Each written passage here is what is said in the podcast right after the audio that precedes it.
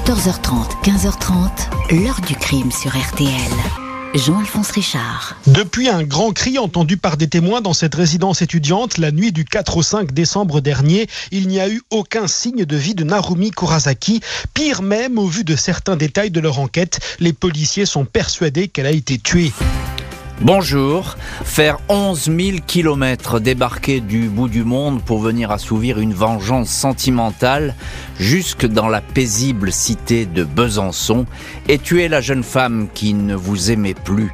C'est l'accusation portée contre Nicolas Zepeda dont le procès aux assises doit s'ouvrir dans quelques jours. Ce jeune Chilien est soupçonné d'avoir, à l'hiver 2016, assassiné et fait disparaître son ex-petite amie, Narumi Kurosaki, une étudiante japonaise de 21 ans dont le corps n'a jamais été retrouvé.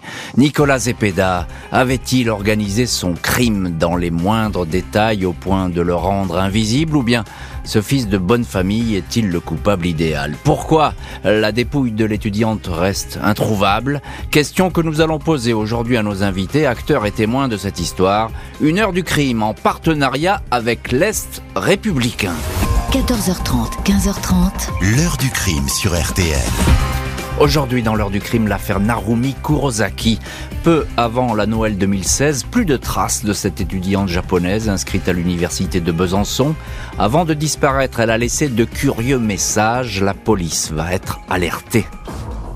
Ce 13 décembre 2016, le responsable de la direction des relations internationales de Franche-Comté à l'université, est au commissariat de Besançon pour signaler la disparition inexpliquée d'une étudiante.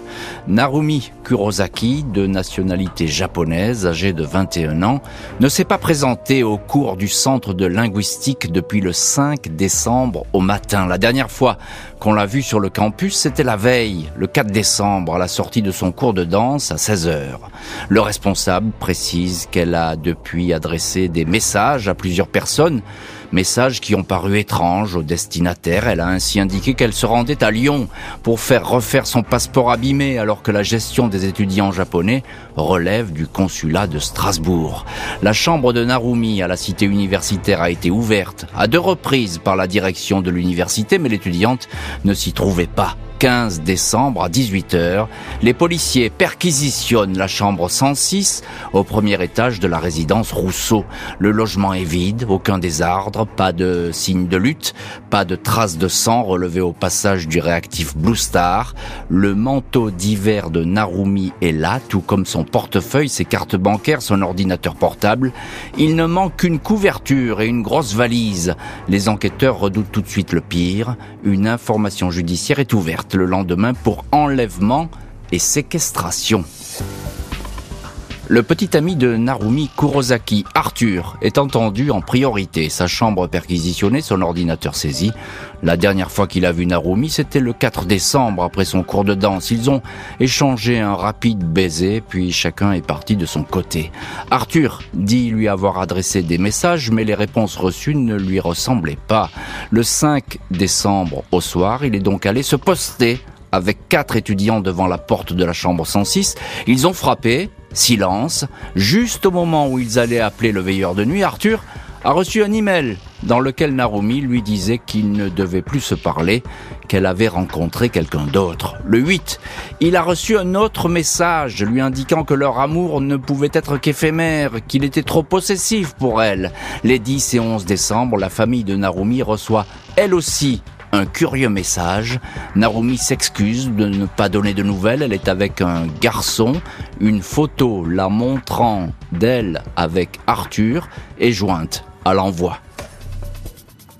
L'enquête de la PJ de Besançon apprend vite qu'avant Arthur Narumi a eu un autre petit ami, Nicolas Zepeda, 26 ans, un étudiant chilien rencontré au Japon. Il est établi que le dimanche 4 décembre, Zepeda était en France et se trouvait à Besançon. Le soir, il a emmené Narumi avec sa voiture de location jusqu'à Ornans, à 30 km de là. Ils ont dîné en tête à tête au restaurant La Table de Gustave. Le personnel confirme, parle d'un couple pas très souriant mais calme. Que s'est-il passé ensuite? Plusieurs étudiants affirment avoir entendu dans la nuit du 4 au 5 décembre des cris stridents de femmes venues d'une chambre du bâtiment Rousseau. Une Britannique, Rachel, a envoyé un texto à des amis à 3h21 précise en indiquant on dirait que quelqu'un était en train de se faire assassiner. J'ai les boules, mon cœur s'emballe. Les cris n'ont pas duré très longtemps, une mauvaise plaisanterie peut-être, tout le monde s'est rendormi. 23 décembre, un mandat d'arrêt pour assassinat est délivré contre Zepeda, dernière personne à avoir vu vivante Narumi Kurosaki. Nicolas Zepeda, revenu au Chili, ne va pas chercher à cacher son voyage en France et sa soirée en tête-à-tête avec son ex-petite amie, mais il affirme qu'il ne sait pas du tout où celle-ci est passée.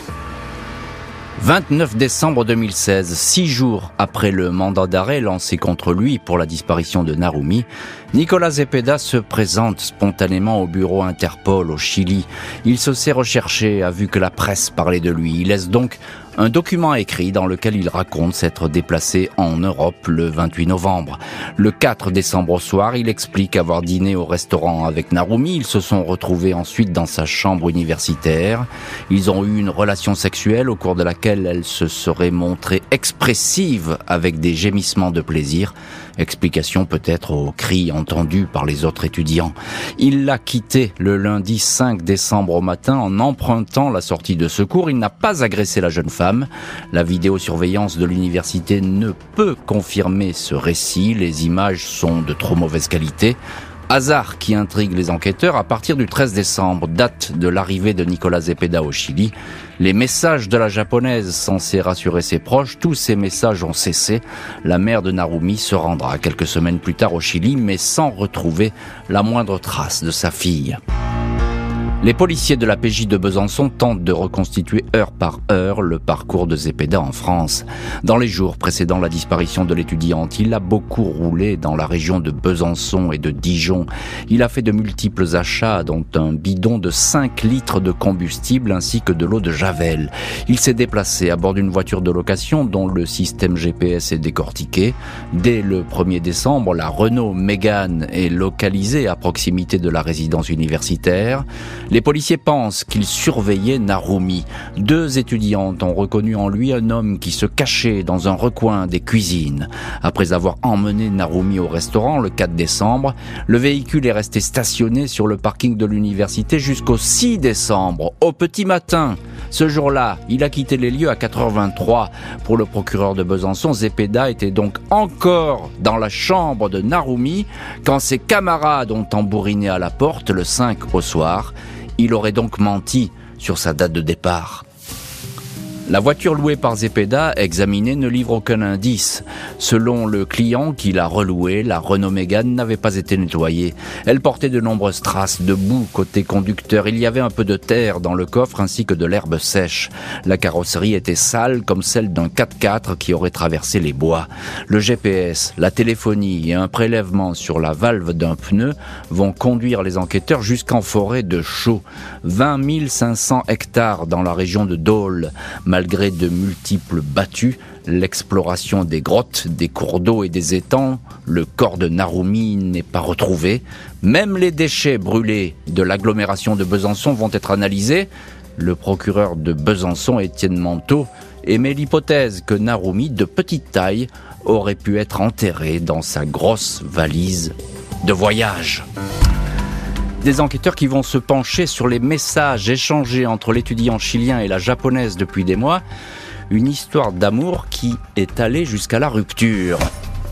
Les enquêteurs examinent l'ordinateur de Narumi Kurosaki, laissé dans sa chambre de l'université, ainsi que les différentes messageries sur lesquelles les, deux, les deux amants avaient l'habitude de converser à savoir la japonaise et son petit ami chilien. Dès le 28 août 2016, soit quatre mois et demi avant la disparition, les échanges sont tendus.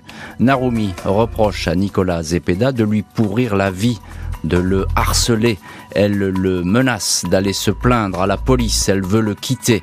Le 5 décembre, ils échangent pas moins de 646 messages entre 16h et 20h. Il lui reproche d'avoir tout détruit par des mensonges. Il lui demande d'effacer les trois mecs qui figurent sur son Facebook. Je veux voir ton engagement, écrit-il. Je vais perdre ma patience, Narumi ajoute Zepeda. 8 octobre, un échange très direct semble provoquer une rupture. Nicolas lui redit qu'il l'aime. Elle l'accuse de l'avoir mise enceinte, accusation qui n'a jamais pu être établie. Narumi profère ensuite certaines insultes alors qu'il répète qu'il l'aime. J'espère vraiment que tu auras un problème avec ta bite, conclut crûment la jeune japonaise. La police va également retrouver une vidéo postée sur le site Dailymotion par Nicolas Zepeda à la même période. Vidéo effacée mais extraite par les experts, il explique que Narumi fait de mauvaises choses. Elle doit payer un petit coup pour ce qu'elle fait et assumer cela. Elle ne peut pas aller partout en faisant ce type d'erreur avec une personne qui l'aime, peut-on lire. Pour le procureur, Zepeda est un homme jaloux et intrusif. Les échanges mettraient en évidence son caractère possessif ainsi que l'attachement qu'il avait pour la jeune femme. Il aurait été humilié par sa volte-face et aurait voulu en quelque sorte laver son honneur. La justice souhaite désormais renvoyer Nicolas Zepeda aux assises. Il va falloir pour cela obtenir son extradition. Longue bataille judiciaire en perspective. 15 avril 2019, le procureur de la République de Besançon et des enquêteurs sont à Santiago pour présenter le dossier d'accusation de Nicolas Zepeda aux autorités chiliennes. Le 23 septembre, une demande d'extradition est communiquée, procédure longue, fastidieuse, il faut attendre une année supplémentaire, septembre 2020, pour que Zepeda soit interrogé par la justice chilienne. Il raconte avoir eu une relation de couple avec Narumi entre février 2015 et octobre 2016. Il indique que la rupture est intervenue de façon graduelle, consensuelle. Il affirme n'être ni jaloux ni possessif. À propos de ses retrouvailles avec Narumi, il était dans sa voiture à Besançon quand celle-ci l'a aperçu par hasard. Elle était surprise, elle s'est mise à pleurer. Ils ont passé la soirée la nuit du 4 décembre ensemble. Cette fois, il reconnaît qu'il a passé la journée du 5 décembre dans l'appartement. Ils ont regardé des films, ont fait plusieurs fois l'amour. Il dit avoir quitté les lieux le 6 au matin. Sur la disparition, Zepeda affirme Elle a dû partir de manière impromptue. Je crains qu'elle soit entre les mains de quelqu'un, qu'elle puisse être en danger.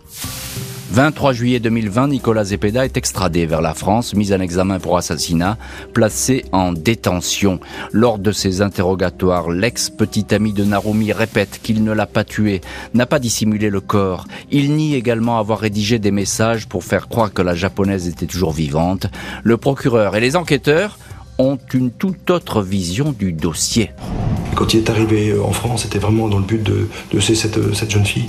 Et il avait tout mis en œuvre pour que ce soit bien, bien, bien, dissimulé. Donc, euh, ouais, franchement, on a affaire à quelqu'un de, machiavélique et de très intelligent et qui, euh, qui, qui, nous a donné du fil à retordre, et notamment dans la recherche du corps de Narumi, c'est sûr.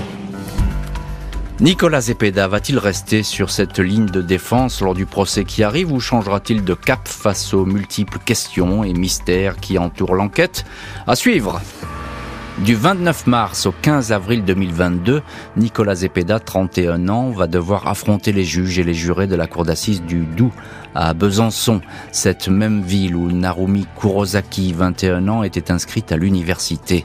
Les parents de la jeune femme devraient être présents à l'audience. Zepeda, présenté comme un jeune homme fou de jalousie par l'accusation d'aimant, avoir fait du mal à son ex-petite amie. Sa famille le croit innocent et pense que Narumi est vivante et va refaire surface. Experts psychiatres notent à propos de l'accusé une estime de soi élevée et un manque d'empathie, mais aucune impulsivité, agressivité ou antisocialité n'ont été détectées. L'accusation compte bien axer le procès autour d'une interrogation capitale. Pourquoi Nicolas Zepeda est-il venu spécialement à Besançon le 4 décembre 2016 Si ce n'était pour demander des comptes à Narumi, l'accusé risque la réclusion criminelle à perpétuité. L'heure du crime, présenté par Jean-Alphonse Richard sur RTL.